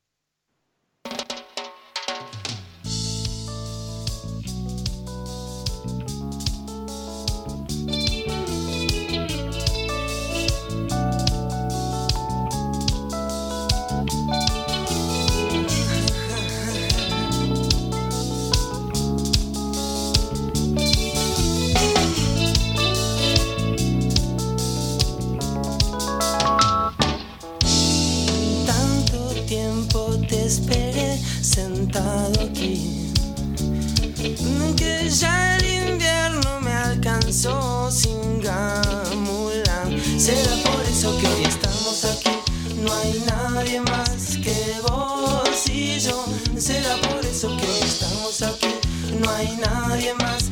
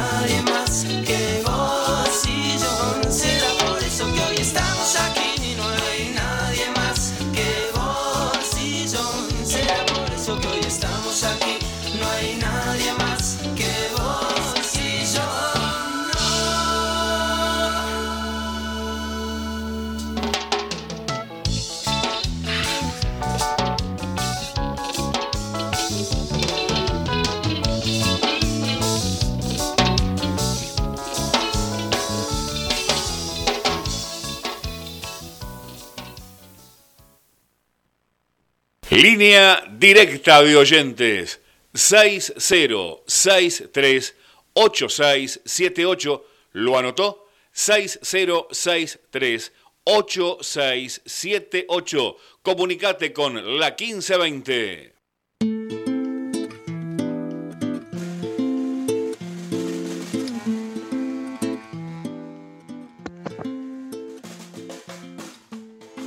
Seguimos con más Temperley Abel y vamos a, recordar las redes. Dani, ¿me podés eh, repasar las redes del programa? ¿Cómo no? Puedes encontrarnos en Twitter como arroba temperleybabel, en Instagram como arroba temperleybabel, en Facebook como temperleybabel y puedes leer las notas que estamos subiendo junto a nuestro equipo de redacción en babel.com.ar barra data barra Temperley. Ya estamos con la última entrevista del programa. Ya tenemos al aire a Agustín Piqui Toledo. Hola, Agus, ¿cómo estás? Nicolás te saluda. Hola, buenas noches, Nico. Saludos ahí para, para los chicos. ¿Cómo va? Bueno, Agus, comenzar eh, preguntándote por lo que dejó este, este nuevo amistoso que jugó la reserva ante Talleres de Escalada. ¿Qué sensaciones eh, te quedan, no? De, de este arranque de, de amistosos. Bueno, nada, primero que nada, eh, eh, contento, contento de, de poder volver a las canchas y poder volver a jugar después de tanto tiempo. Ya habíamos jugado un partido anterior con San Martín, pero Claro. la verdad que nada, muy muy muy contento, sí, las ganas, siempre, no sé si físicamente todavía estoy, estamos en ritmo con los chicos, porque tenemos pocos entrenamientos, pero no, la verdad que, que contento, como te digo. La vuelta era lo que más estábamos esperando y, y nada, por suerte ya se pudo dar. Yo no sé si, si soy yo el que está muy ilusionado. Vos lo decías, ¿no? Esto de que muy poco fútbol tuvieron. Primero un empate ante el plantel profesional de San Martín y Tucumán, de, de Bursaco, perdón, que, que no es mucho menos, con jugadores como Gastón Aguirre, con el polaco Gianusio, entre tantos otros. Y ahora también un, un bueno, un buen encuentro, ¿no? Eh, a pesar de la derrota de- del primer equipo ante el plantel profesional de Talleres de Escalada y el segundo equipo que, que empató 0 a 0. ¿Cómo, ¿Cómo analizás vos esto también? ¿no? Más allá del resultado que quizás no es lo más eh, relevante, estamos hablando de, de un plantel profesional y que empezó a entrenar mucho antes y, y ustedes que, que vienen con poco fútbol y plantándose ante, ante planteles de, de primera, ¿no? Sí, claro, como vos decís, eh, nos, enfre- nos enfrentamos con dos, dos equipos que ya vienen en ritmo hace, no sé cuánto habrá, un mes, dos meses, dos meses, pero no, la verdad que sí, eh, estuvimos a la altura, como hablaba con mis compañeros, yo les decía, eh, no sé si vamos a rendir tanto físicamente, porque bueno, es normal, no tuvimos mucho tiempo parado, pero lo teníamos que compensar con las ganas y la verdad que la verdad que salieron buenos los, los dos amistosos con San Martín. Eh, el primer amistoso eh, 0 a 0 también, como vos decís, si pesa el resultado, eh, nosotros estuvimos bien, estuvimos ordenados, dimos una buena imagen. Lo que es así también, con Talleres también, eh, un plantel que, que ya viene entrenando, con, con jerarquía, con grandes jugadores. Y nada, supimos, pesa el resultado, ¿no? 1 a 0, pero pero pudimos sacar el partido adelante eh, dejando una buena imagen. Bueno, dejo abierta la mesa de preguntas. Eh, empezamos con Dani. Hola Agustín, buenas noches, ¿cómo estás? Te saluda Daniel Comparada. Y en primer lugar, me gustaría preguntarte cómo te sentiste eh, con, el, con el regreso ¿no? a los amistosos, al ruedo, y, y pensando a futuro, ¿no? ¿Cómo te preparás imaginando un lugar en el primer equipo de Temperley? Y hola Dani, buenas noches primero. Eh, nada, sí, la verdad que con esto lo de la pandemia lo que trajo también fueron revivir es- esas ganas, porque bueno, la verdad que nunca había pasado algo así como parar de jugar tanto tiempo, ¿no? Y eso te hace valorar muchas cosas y renovar, no, no renovar, sino que aumentar más las ilusiones, ¿sí? te dan más ganas de seguir metiéndole, entrenar, estás bien y cuando esté la posibilidad de, subir al primer plantel, estar preparado y, y darlo mejor, ¿no? Eh, siempre con las expectativas altas, con mucha ilusión, para seguir esperando el llamado, yo con muchas energías como siempre. Juli. Hola Agustín, ¿cómo estás? Julián Lanes te saluda.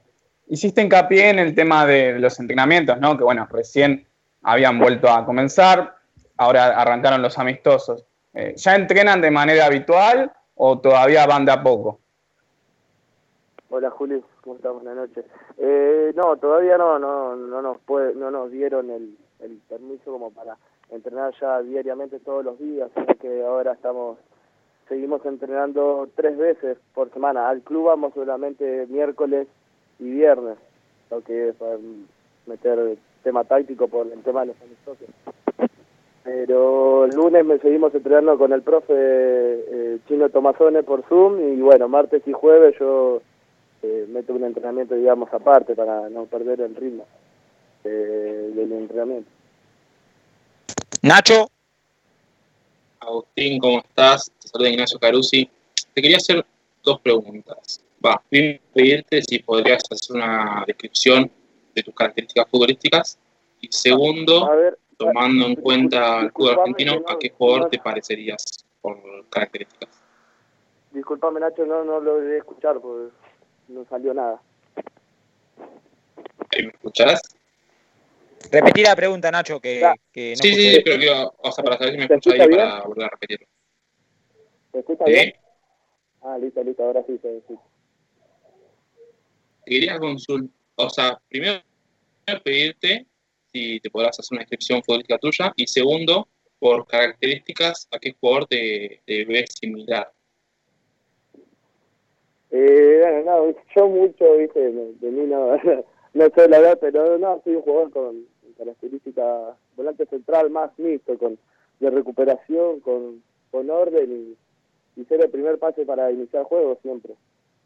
Eh, me gusta mucho tener la pelota y cuando no la tenemos, tener al equipo ordenado, manejar el medio campo, que es muy importante en un equipo.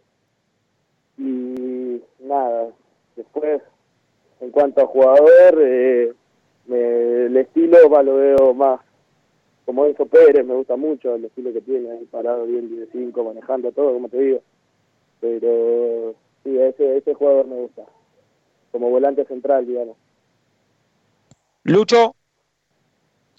Hola Agustín, buenas tardes. Luciano Aguiar te saluda. Te quería preguntar eh, cómo es esta vuelta a los entrenamientos y si sentís que el parate de- por la pandemia te perjudicó en, en cuanto a, a un posible acercamiento al plantel de primera. Hola, buenas noches. Eh, sí, en cuanto al lo- al parate, todo, era, era algo inevitable, porque no, no, no sabía qué iba a pasar y ya está. eh, en cuanto al entrenamiento, traté de, ponerle buena cara, enfocarme, mejorar en lo que, lo que me hacía falta, estructura. Eh, capaz que al entrenar, a veces jugar miércoles, jugar sábado, no tenía no teníamos ese entrenamiento y, y nada, pude pude entrenar, ganar esas pequeñas cosas para volver de la mejor manera. Eh, sí, la verdad que no... Ah, no sí, sí, si- sí, perdón, perdón, te interrumpí. No, no sé si condicionó eh, condicionó o no, no sabía si me iban a sumar o no, pero bueno, al sumar partido iba a ser otra vista, eh, iba a ser otra cosa, pero bueno, si pasó fue por algo, así que a esperar, y seguir entrenando, seguir metiéndole, así el técnico me puede tener en cuenta y cuando me tenga en cuenta responder de la mejor manera. Ahora sí, Lucas. ¿Qué tal Agustín? ¿Cómo estás? Lucas Aguali te saluda. Eh, yo te quería preguntar un poco acerca de tu trayectoria eh, desde, desde que sos más, más chico y que comenzaste a jugar al fútbol. Si siempre te has desarrollado en esa posición de volante central o si has tal vez eh, jugado en otras posiciones de la cancha, tal vez más adelante, un poco más atrás. ¿Cómo, cómo fue tu, tu, tu trayectoria como futbolista?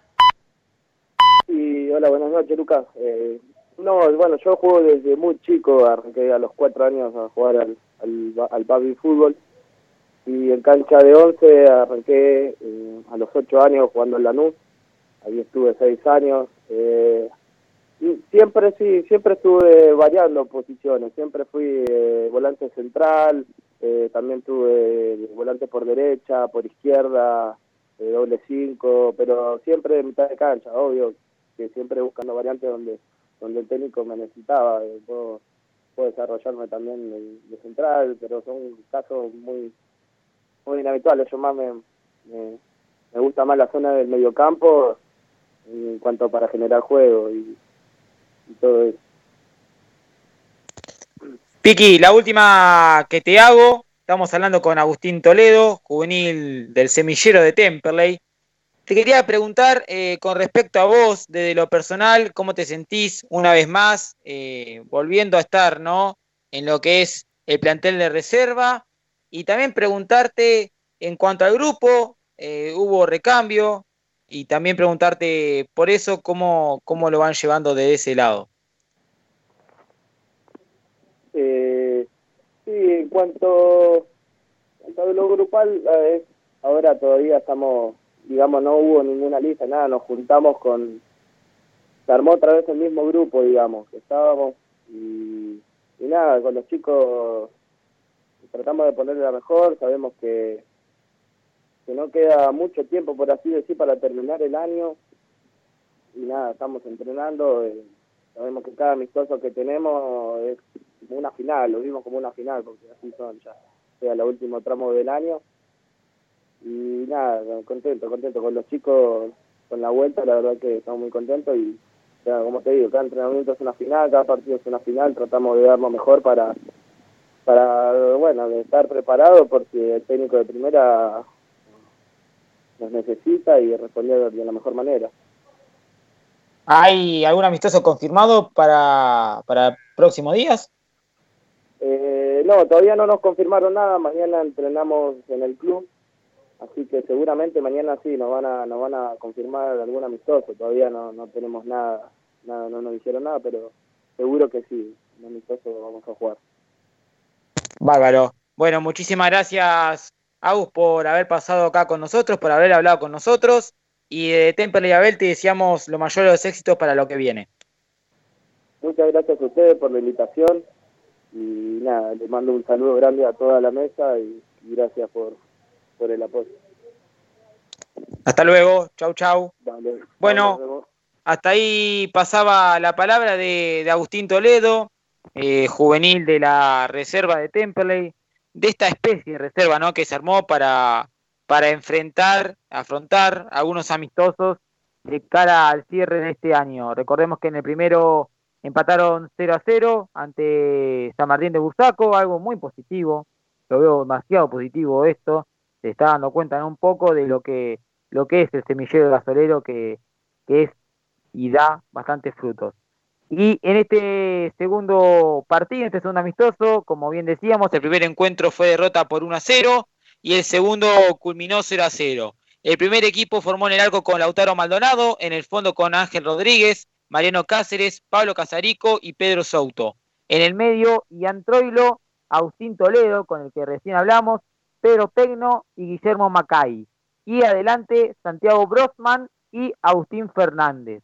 El segundo equipo, el que empató, igualó 0 a 0, formó con Julián García en el arco, en el fondo con Facundo Russo, Tobía Bairechuk, Valentín Aguiñagalde y Agustín Vitone.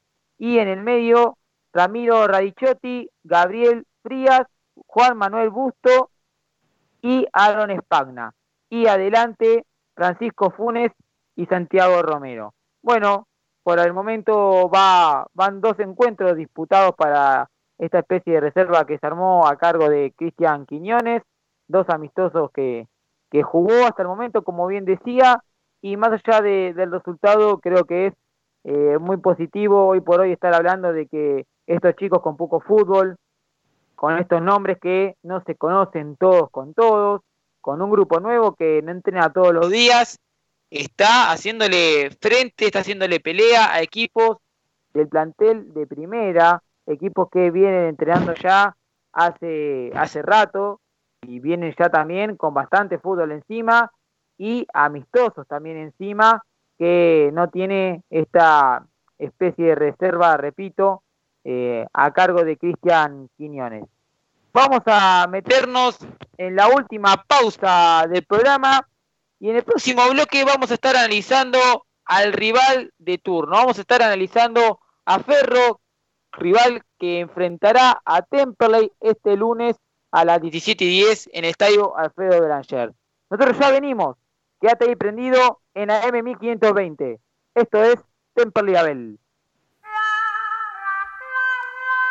Si te veo amor del otro lado, no voy a dudar. Todo lo que veo, más todo lo que siento. Si te veo amor del otro lado, yo voy a cruzar. Todo lo que tengo es todo lo que intento.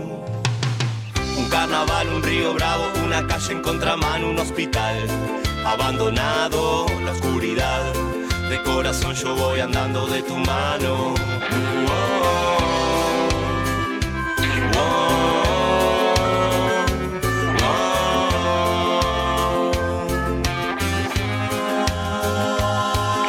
Si te veo amor del otro lado, no voy a dudar. Todo lo que veo, más todo lo que siento otro lado, yo voy a cruzar. Todo lo que tengo es todo lo que intento. Un temporal, un circo malo, una playa sin verano en espiral. Abandonado la claridad, de corazón yo voy andando de tu mano. Oh.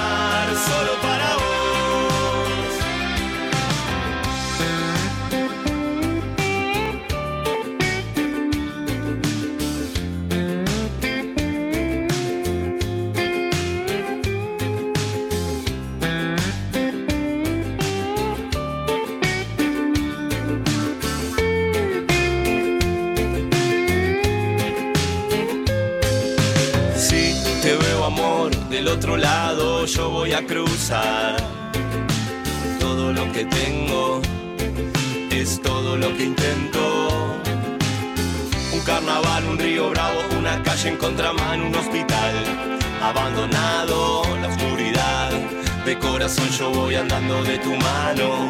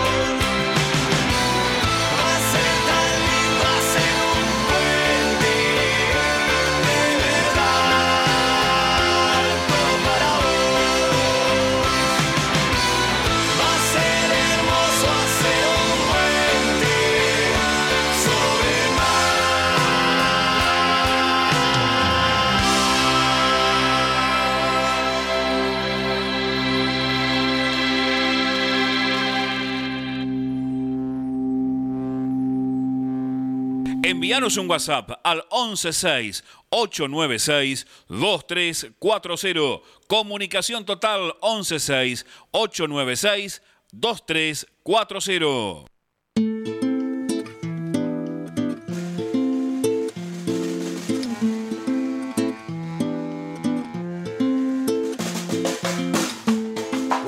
Seguimos con más Temperley y Abel por AM 1520 y se nos está pasando volando el programa. Nos metemos en el último bloque de esto que es Temperley Abel. Y antes de meternos a hablar de lleno del análisis del rival, vamos a estar analizando del próximo rival de Temperley, que es Ferro. Me quedaron colgadas, por así decirlo, eh, algunos mensajitos que nos mandaron al WhatsApp al 11 68 96 23 40, 11 68 96 23 40, de la consigna que era sacando el partido de Albois, cuál fue el más determinante, el más crucial, el más importante, como quieras eh, adjetivizarlo, por así decirlo, eh, del ascenso que logró Temperley en el 2014 a la primera división. Bueno, acá Laura nos dice, Atlético Tucumán, con el gol de penal de Luis López, sin dudas, buenas entrevistas y musicalización.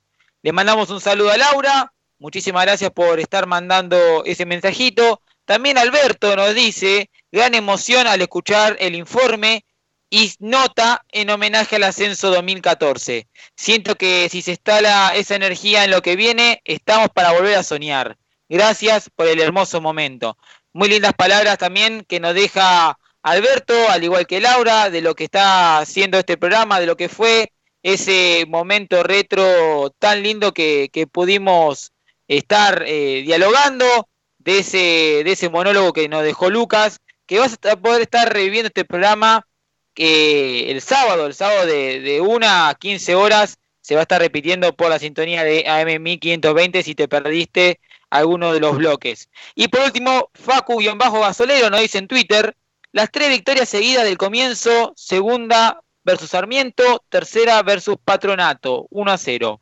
La cuarta contra Sportivo Belgrano. Después de eso, nunca salimos de la zona de ascenso. Aunque la definitiva fue contra Crucero el día que se cortó la luz. También le mandamos un saludo a Facu y por estar respondiéndonos esta consigna que dejamos en las redes, que son Temple y Abel en Twitter, Temple y Abel en Facebook y Temple y Abel en Instagram. Pasamos rápidamente a analizar el partido, el debut, el tan ansiado debut. La verdad, les cuento algo al hincha gasolero, yo no aguanto más, estoy muy ansioso, estoy contando los días, esperando el tan ansiado lunes para la vuelta de este torneo, para la vuelta al fútbol del gasolero. Nos vamos a estar encontrando, topando contra Ferro este lunes a las 17 y 10 de la tarde en el estadio Alfredo Beranger. Para más o menos eh, darle un enfoque a este, a este análisis ¿no? contra, contra el equipo de Caballito, hay que tener en cuenta que es un equipo durísimo, un equipo durísimo, pero que también se le fueron jugadores y que pierde a Bordacar, un jugador muy clave en ese plantel, para el día lunes. Empezamos por Dani. Contame vos, Dani, con respecto a Ferro, ¿cómo ves a este primer rival del gasolero?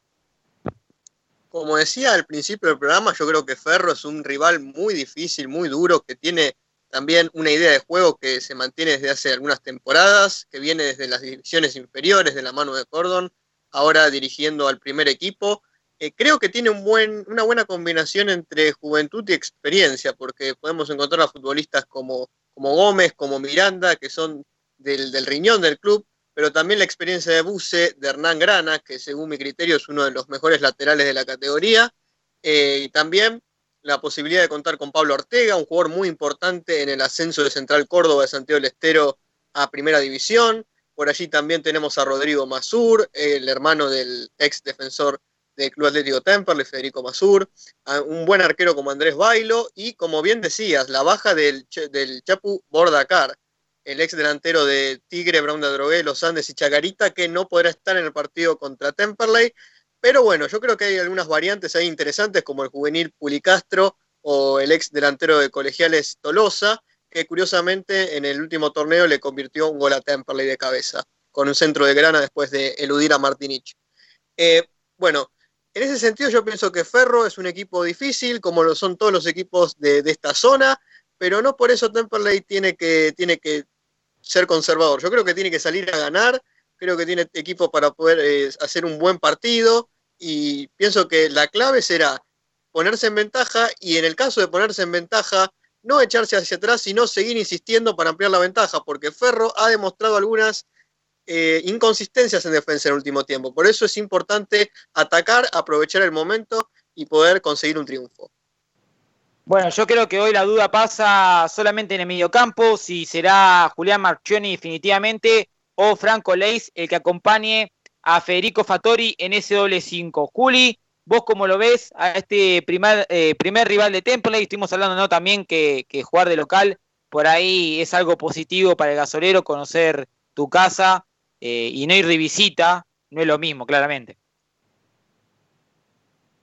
Sí, coincido con las palabras de Dani, para mí es un rival durísimo, lo cual es una vara, digamos, para medirte bien en el sentido de que, bueno, vos tenés un buen resultado y ya te vas preparando y ya sabes para lo que estás. Eh, yo creo que, bueno, dentro de todo, Eh, es un equipo Ferro que mantiene una base de juveniles, que es un equipo muy parejo. Vos date cuenta que terminó con 20 goles a favor y 20 goles en contra en lo que iba del campeonato anterior. Pero de esos 20 goles en contra, 7 los recibió en las primeras tres fechas. Es decir, es un equipo que con el correr de dos partidos fue mejorando. Y justamente en uno de esos partidos fue eh, en la victoria a Temperley, 1 eh, a 0 el, año pasado, que bueno, justamente también marca esta cuestión de, lo que es este, este duro rival. Eh, y bueno, destacar jugadores como Gana, como Puck. yo creo que va a ser un rival duro, pero si ganamos, nos afianzamos y empezamos ya, más allá de que sea el primer partido, y que bueno, justamente es bueno empezar con el pie derecho siempre, ya es una buena vara para lo que va a ser el resto del torneo. Nacho, ¿crees que, esto, ¿no? De que si bien tiene buenos juveniles, Ferro lo, ha demostrado, ¿crees que, puede fallar el sistema en cuanto a que son juveniles también, ¿no? Que, que para este momento ponerse la camiseta y salir a jugar estos partidos pesa y mucho, ¿no? ¿Crees que quizá la inexperiencia en ese sentido, en este momento crucial, puede ser un factor negativo para el equipo de Caballito, el equipo dirigido por Jorge Cordon? Y la verdad es que yo creo que sí, porque si vos ves el plantel de Temperley y el 11 que seguramente va a poner en cancha, hay mucha experiencia y en la que se concentre algún juvenil la va a pagar eh, caro, claramente, ¿no? Pero bueno, lo que sí hay que destacar es eso que decía Dani de Bordacar, que no va a estar en el partido. Y la otra es hacer el primer gol. Porque por los partidos amistosos que estuve viendo de ellos, es como que se, se, desesperan. Entonces, después terminan pasando cosas como con Chacarita, que terminó mal, Colegiale, que también terminó muy mal. Entonces, yo creo que también hay que jugarlo en lo psicológico, que no sé cómo vendrán, pero por los partidos amistosos esos que, que disputaron, están no sé si es nervioso, pero como que capaz si, si haces un, juego psicológico los puedes sacar del partido fácil más y encima eh, incluye otro juvenil por Bordacar, ¿no? Bueno, Temple tiene que, que, hacerse fuerte local, esto va a ser muy importante para esta etapa. La localía pesa muchísimo, tiene que volver a ser ese equipo del 2014 en lo posible que de local eh, se hacía muy fuerte y lograba victorias importantes. Preguntarte, Lucas, con respecto a este posible equipo, si me puedes dar contra Ferro, si bien dejé plantada esa duda, bueno, me gustaría que repases más o menos el, posible 11. Sí, así es. Bueno, Nico, eh, Ferro estaría jugando con Bailo en el arco, Grana, Díaz, Mariati, Masur, Miranda, Gómez, Buse, Maidana, Pug y Pulicastro, ya que Bordacar eh, estuvo lesionado. Es un equipo muy complicado, Ferro, es un equipo que ya nos ha complicado tanto en el torneo pasado como en el anterior, ya que nos, eh, en el 2 a 2 que hizo un gol Prieto y Gebgiosian, nos costó eh, poder empatarlo, ya que íbamos 2-0 abajo y el año pasado perdimos 1 a 0 de local en ambas, en ambas ocasiones, con lo cual es un partido muy importante, un partido a tener mucho cuidado en pelota parada, en, el juego ofensivo que tienen ellos, hay que estar muy atento y saber cuándo atacar, cuándo tratar de tener la pelota, cuándo tal vez sacárnoslas de encima de alguna manera y ser muy inteligente, porque es fundamental hacernos fuerte de local. Eh, algo que tal vez no se nos dio mucho en el torneo pasado y es algo que yo creo que es primordial en, en torneos de, este, de estas características. Así que es importantísimo arrancar con el pie derecho y más en un torneo tan corto, porque vos ya arrancás eh, medio mal de, lo anímico y ya te cuesta caro y ya terminás en, por el segundo ascenso, con lo cual es, muy importante arrancar bien la semana que viene. Hay que intentar lograr ponernos en ventaja en los primeros minutos, que ellos se puedan desesperar un poco y puedan liberar un poco más de espacios eh, en defensa y tratar de poder cerrar más el partido. Así que bueno, ese es mi análisis con, con respecto al partido del lunes. Y el posible 11 del gasolero, los posibles 11 de, Walter Pedazo. Y bueno, eh, sería con Papaleo en el arco, con eh, Balbi de lateral izquierdo, Machuca de Martini, y estaría en la duda si jugaría Viva, ya que hoy, eh, recién el jueves, estaría retomando los entrenamientos, por padecer coronavirus. Después el doble 5 estaría confeccionado por Fattori y está en la duda entre Leis y Marchioni, Julián Marchioni. Después las tres líneas de volantes ofensivos sería Lucas Valdunciel por derecha, Colsera de media punta y por izquierda sería Emiliano Jacopoulos y de punta Marco Figueroa, los, eh, los jugadores que dirige tácticamente Walter Perazo. Lucho, para cerrar eh, lo que es este análisis, eh, vos cómo ves a este prima- primer rival del gasolero en esta reanudación del torneo. Eh, mira, desde mi punto de vista lo veo un equipo con altas y bajas, eh, a pesar de que en el, en el previo amistoso que tuvo con colegiales, donde terminó 0 a 0, Sí. tuvo muchos empates, pues varios de ellos fueron por 3 a 3. Eh, la- coincido con Nacho, que decía que había que marcar el primer gol, porque le cuesta mucho llegar, eh, pese a que es un equipo goleador, le cuesta mucho. Eh, la idea es mantener la pelota más que, que- que prestar la posición del balón. Sería mantener la pelota y pese a la baja de Bordacar, eh, no es un jugador que haya convertido muchos goles, sino que hace que el equipo juegue. Y más allá de su lesión, que lo va a tener afuera dos o tres semanas, eh, no creo que sea una pieza tan importante pese a su, a su apellido. Bueno, yo creo que, que por dónde va a pasar el juego, una de las claves va a ser en el medio. Como bien decían los chicos, eh, tiene nombres importantes todavía Ferro, si bien se le fueron algunos, le que se quedaron eh, jugadores como Mazur, como Mariati, como Grana, el arquero Bailo, Walter Buse, jugadores muy importantes, estamos también hablando de, de Pulicastro, estamos pudiendo hablar, si no es Pulicastro, que jugará Franco Tolosa, que, que nos convirtió en el último partido aquel jugado en diciembre, en el primer eh, semestre de, de la Primera Nacional. Nosotros, para cerrar, vamos a, terminar repasando lo que va a ser la, terna arbitral del encuentro. El, en- el partido será dirigido ¿no? por Julio Barraza, Duilio Montelo y Juan Vázquez serán los asistentes. Y la cuarta árbitro será Salomé Di Iorio. Este va a ser la terna arbitral para este lunes. Este lunes nomás ya falta poquito, poquitos días falta para que Temperley vuelva a disputar esta primera nacional para esta reanudación del torneo que, por fin podemos estar anunciándolo. Y tenemos enfrente a un duro rival, como analizábamos con, con los chicos, como es, como es Ferro, ¿no? Que, que nos supo ganar eh, la última vez que jugamos y que si bien todos los partidos, los tres puntos son vitales, los tres puntos son importantes, pero hoy considero que son seis puntos los que lograría Temperley si le gana a Ferro, porque arrancar ganando anímicamente sirve muchísimo, si bien como así no sirve perder contra lo pecuario, no es lo mismo arrancar perdiendo porque anímicamente sabes que te quedan seis partidos y listo, esto es así, no tenés muchas posibilidades de fallar ante ningún equipo.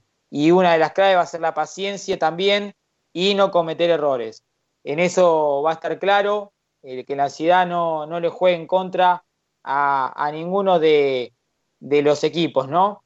Nosotros nos vamos a, a despedir, siendo las 9 menos 5, llegamos al nuevo final del programa, lamentablemente, porque se pasa volando.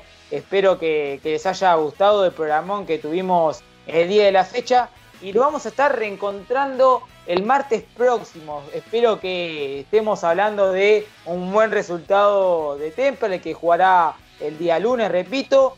Y bueno, vamos a poder estar también analizando lo que fue el partido ante Ferro y teniendo también la voz de algún protagonista del partido. Nosotros nos vamos y como les decía, nos reencontramos el próximo martes de 19 a 21 horas por AM 1520.